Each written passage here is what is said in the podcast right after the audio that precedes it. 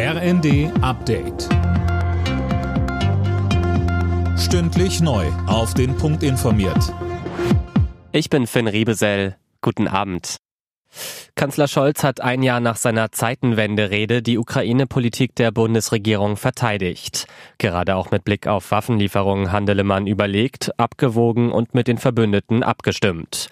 Aus der Opposition kam Kritik. CDU-Chef Friedrich Merz. Wir wollen Sie bei Ihren Bemühungen, diesen Krieg zurückzudrängen, weiter unterstützen. Wir tun das aus tiefer innerer Überzeugung. Wir bleiben aber auch dabei. Sie bleiben heute ein Jahr nach dem Beginn des Krieges weit hinter den selbstgesetzten Ansprüchen ihrer Zeitenwende zurück. Das muss in den nächsten Wochen und Monaten besser werden.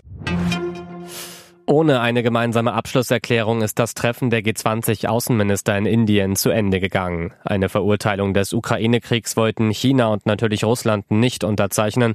Auch Bundesaußenministerin Baerbock forderte Russland auf, den Krieg zu beenden.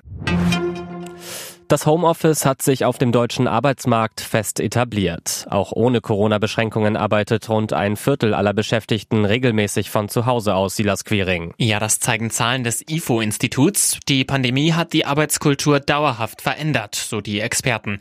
Etwa in der IT und in der Unternehmensberatung liegt der Homeoffice-Anteil sogar bei über 70 Prozent. Laut einer Bitkom-Umfrage können viele Beschäftigte auch ihre Arbeitszeit oft flexibler gestalten, werden nach eigenen Angaben aber aber auch stärker von ihren Vorgesetzten überwacht.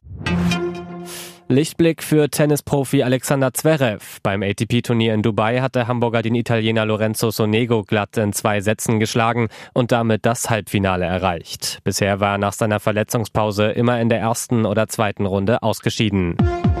Alle Nachrichten auf rnd.de